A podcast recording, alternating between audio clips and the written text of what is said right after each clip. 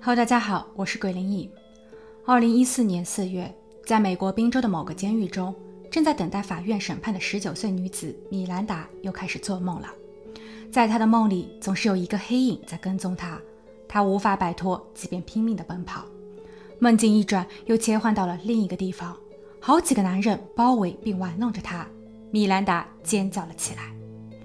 米兰达从噩梦中惊醒，大声喘气的她打开床头柜。取出了一个小药瓶，里面是御医刚刚为他开立的助眠药。因为这样的噩梦，确切地说是印刻在他潜意识中自己曾经不堪的过往，已经缠绕折磨他很久了。他吞下了两颗药片，希望这会有所帮助。几天后，米兰达在接受《新闻周刊》的采访时，不仅透露了自己每一晚的不安，他还曾多次试想要拧下牢房里的灯泡，把它砸碎，从碎片中挑出最锋利的那一块。滑向自己的手腕，以这种方式重启自己的人生。记者问道：“你是否对所犯下的命案感到后悔？”米兰达说：“我不后悔，只是我的家人为我承担了骂名，我也将无法再一次拥抱亲爱的丈夫和女儿。这一切太过突然，我本以为能有更多的时间与他们道别。现在大家把我比作是怪物，但我其实也做了很多的好事。”哪怕司法上不予支持，可我只是做了我该做的。记者看着眼前年轻的米兰达，她的笑容似乎很友善，说话时也很和气，但她的毫无忏悔让人不寒而栗。她之前的看星星计划也邪恶无比，而在被捕后，她自称在2008年至2013年间至少谋害了22个人，这一度引发了全美各大媒体的关注。FBI 也联合当地警方进行了全力追查。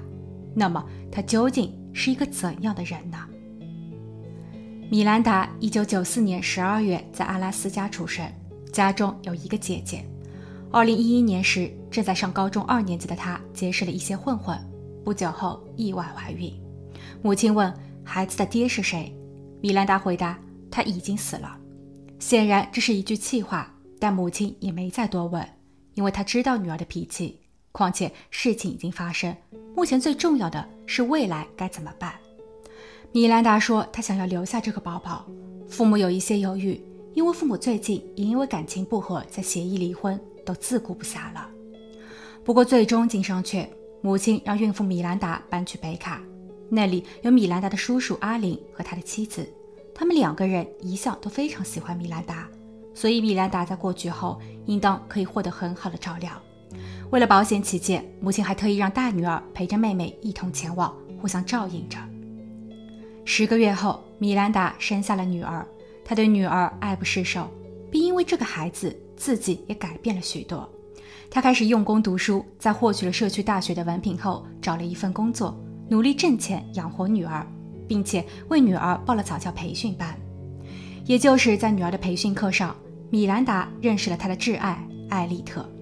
艾丽特比米兰达大了三岁，当时的他正陪同自己的女友和孩子前来上课。三个大人的关系在一开始很不错，经常会约着吃饭、遛娃。但慢慢的，米兰达和艾丽特就都越界了，他们互生情愫，开始偷偷摸摸的私下行动。家人和朋友们在发现异常后，规劝两人尽快分手，因为这样的行为对于两个家庭而言是不负责任的。但他们并没有改变心意，或许是这两人坠入情网无法自拔，但也可能是因为那个保留在他们之间的黑暗秘密。在米兰达和艾丽特好上后，他找了一个机会向艾丽特揭示了一些自己鲜为人知的秘密。原来，米兰达在出生时被检测出患有先天性髋关节外翻，家人们花了很多的钱请来了医生为他做矫正手术。他在一岁前很少下床，而在他的身体完全康复后，父母又因为要急于外出挣生活费，所以没有时间照顾姐妹两人。米兰达只能经常跟着姐姐住到了位于同州的里克叔叔家。一开始，里克叔叔对姐妹两人非常的好，但后来他本性暴露。里克先是对姐姐动手动脚，之后又触碰了米兰达，而当年的米兰达才三岁多，这样的不健康行为。持续了近一年，李克后期被捕入狱，他服刑了九年零四个月后获释。但在二零一一年七月，他又因为电脑里被查出存放有数百张儿童的不雅照片，被直接判刑四十年。最早在二零三五年获得假释机会，这也算是恶有恶报。但对于年幼的受害者米兰达姐妹来说，他们的心里已经留下了无法抹去的阴影。多年后，米兰达在日记中写道：“我感到肮脏、羞愧和耻辱，我充满了愤怒，好似要与世为敌。”十二岁那年，米兰达结识了一位在当地小有名气的混混，他让米兰达接触到了一个不一样的世界，包括神秘仪式、召唤灵力等，而那其实都属于撒旦教派的做法。只是当时的米兰达并不知道这是邪教，他只是感觉到跟那一群人在一起时，自己是被保护的，似乎也同时拥有了强大的力量，能够很好的抑制住内心的怒火。当然，在米兰达生女儿前，她搬到了北卡，自然也就退出了组织。男友艾利特听得入神，他对于米兰达的邪教经历很感兴趣，他让米兰达说说里面的细节，米兰达叙述了一些。艾利特更是如痴如醉，他拜托米兰达把他所知道的全部都授教给自己。米兰达听后很开心，在他的思想中，这是灵魂伴侣，接受彼此的一切，哪怕在外界看来这些都是扭曲的。二零一三年十月二十二日，米兰达在没有通知家人的情况下，仅邀请了两位好友作为见证人，去到法院与艾丽特申领了结婚证。他们的婚礼没有宴席，没有伴郎伴娘。没有婚纱，没有戒指，但有彼此。次日，米兰达在与姐姐通话交流时，不经意间的一句“我的丈夫”，才让两人私定终身的事情大白天下。几天后，米兰达匆忙离职，丈夫则帮着她一起整理包裹。然后在某一个深夜，夫妻两人带着女儿突然消失，家人们都急坏了，而让所有人更始料未及的是他们接下去的邪恶行动。米兰达和丈夫艾利特带着女儿突然间搬到滨州，他们暂住在艾丽特的朋友家。安顿好一切后，米兰达向家人和姐姐报了平安。她说自己不想再被当作孩子，她可以独立并教育好自己的女儿。夫妻两人都会外出工作，为了他们美好的未来而奋斗。在接下去的日子里，米兰达的姐姐从艾丽特的房东朋友这打听到，这对夫妻正在努力的生活。他们会早起包揽所有的家务，为每一个人准备早餐。丈夫艾利特已经在外面找了一份工作，还会利用闲暇时间去到餐厅，通过洗碗赚点外快。昨日，房东朋友看见艾利特给米兰达购买了一个石榴石戒指，米兰达笑得合不拢嘴。听到这里，姐姐也就放心了。但谁也没有料到，这一切仅仅是个表象。在丈夫艾利特外出工作时，妻子米兰达除了在家里带孩子外，她还在网上发布了一些陪客服务的广告，开价并不贵，一百美元一次。二零一三年十一月十一日，新婚夫妻搬到宾州的三周后，米兰达收到了一封客户邮件，他叫特洛伊，是一名四十二岁的工程师。米兰达把见面地址发送给了他，然后在当天晚上。特洛伊在约定的地方坐上了米兰达的红色本田。第二天一早，在距离米兰达住址六英里外的森伯里小镇上，有人在某一条小巷中看见了一具白人男士，其身上被胶带和绳子捆绑着，他的脖子处有一根电线，上半身还有二十多处刺伤。警方在案发现场找到了一部手机和一把车钥匙。由于受害者的妻子已经报了失踪案，所以警员很快就确定。该男子就是特洛伊，他和他的妻子才结婚两年，两人并没有儿女。数日后，特洛伊的手机数据被恢复，根据其通讯记录显示，与他最后联系的人就是米兰达。警员立即前往了他的家，米兰达开门后明确表示自己不认识特洛伊。当警员要求他回警署做笔录时，米兰达显得有些不耐烦。而在审讯室中，米兰达也相当的不配合。他不愿意交出自己的手机，更是质疑警员凭什么打搅他的生活。警员拿出了受害者的通讯记录，米兰达看后态度依旧很强硬。他表示，十一日晚上自己确实想约一个网友见面，可那个人没有出现。后来她回家陪老公了。Let me say this first, Miranda. It's important that you be be straight with everything. The good, the bad, the ugly, as I, as I like to say, okay? I just got married. You guys are coming in my life, questioning me. I'm very offended. Do you understand why we're questioning Do you understand why I feel the way that I feel? No. Do you understand why No. we're questioning you? I don't, but I never But met do up you? with this man. Understandable, but do you think that maybe is something we need to check into? I- right. yes, I understand where you're coming from, All but right. Okay, then. I then- never met with him.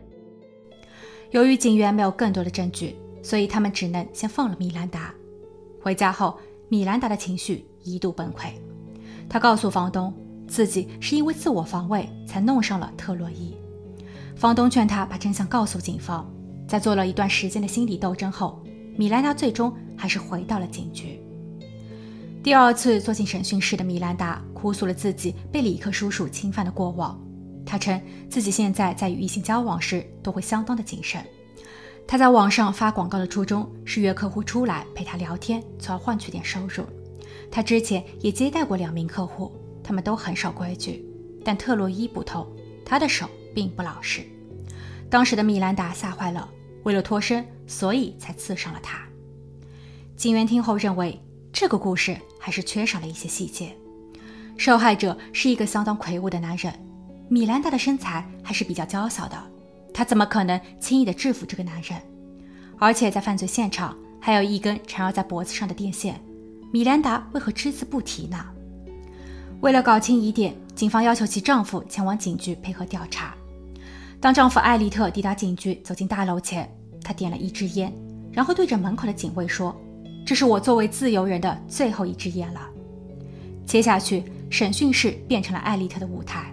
当然，在他表演之前，他获得了一份承诺：若他老实招供，他和妻子米兰达可以免于死刑。丈夫艾利特开始滔滔不绝，他策划了整个案件的每一细节。对此，他似乎还感觉十分的骄傲。他说自己先让妻子米兰达登广告揽生意，因为总有图谋不轨的伪君子会掉入陷阱。十一月十一日，当米兰达开车越界上钩的网友时，丈夫艾利特其实就在车后排，只是他的身上盖了条毯子做掩盖而已。他与妻子约定，一旦妻子说出“今夜你看见星星了吗”，他便从后排跳起，用手中的电线勒住网友的脖子。但在实际的操作中，他忽视了妻子米兰达一开始发出的两次暗号，直到米兰达拿出了小刀自我防卫时，艾利特才反应过来，然后上前帮了妻子一把。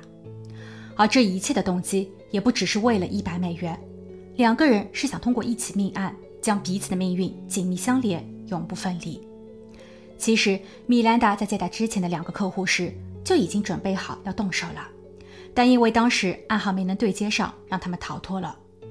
案发当日，十一月十一日是丈夫艾利特二十二岁的生日，两人约定这一次计划必须成功。在他们完事后，去了超市购买了漂白剂、毛巾和清洁用品，洗刷车辆。接着，两人又一同去了脱衣舞俱乐部，为当夜的完美行动庆贺。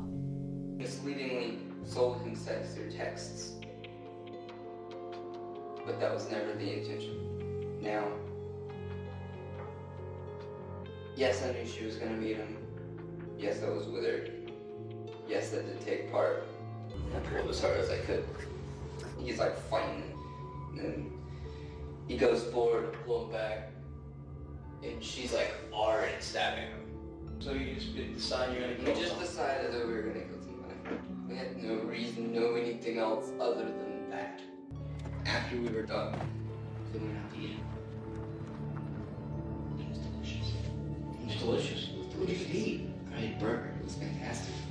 Did both both make mention to each other how it was that this just happened, and now we're just like eating out. 在丈夫艾利特招供后，妻子米兰达也承认了他的犯罪行为，但她坚持表示自己是自我防卫。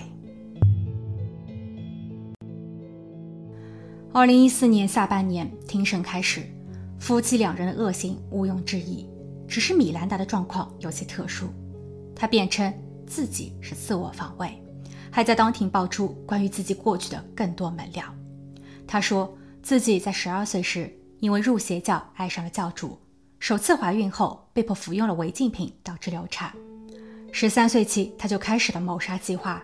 其后的数年中，在他手中亡世的至少有二十二个人，但也许更多，可能是上百人。因为当他数到二十二时，就不再计数了。他记得自己的第一次动手，是因为自己欠了某领袖的钱，他通过帮助领袖解决掉某些人来还债。他还说了一些其他案件的案发经过。当米兰达准备收手退出邪教时，他被强制要求进行一女多男的成人运动。这给他的内心留下了更深的创伤，所以当这一次受害者特洛伊对自己动手动脚时，内心的愤怒被彻底激起。但最终陪审团并没有因为米兰达的过去遭遇而忽视他的恶行，况且在整个庭审过程中，米兰达从头到尾都没有忏悔，她的魔鬼丈夫艾利特也一样，两人最终被判终身监禁，不得假释。FBI 在后期针对米兰达的自述与相关警署合作进行了追踪调查，但到目前为止，他所有的叙述内容没有一个是可以被证实的。而关于他在邪教中的活动，也没有更多的人证或记录。另据调查，米兰达在十三岁时就因为精神分裂、多动症以及抑郁症接受过一段时间的治疗，所以法庭上的他或许是意识不清的。但我有一点可以肯定。就像法官所说的那样，这对新婚夫妇已经缺失了最基本的人性元素。好了，今天的案件就分享到这，我们下期见。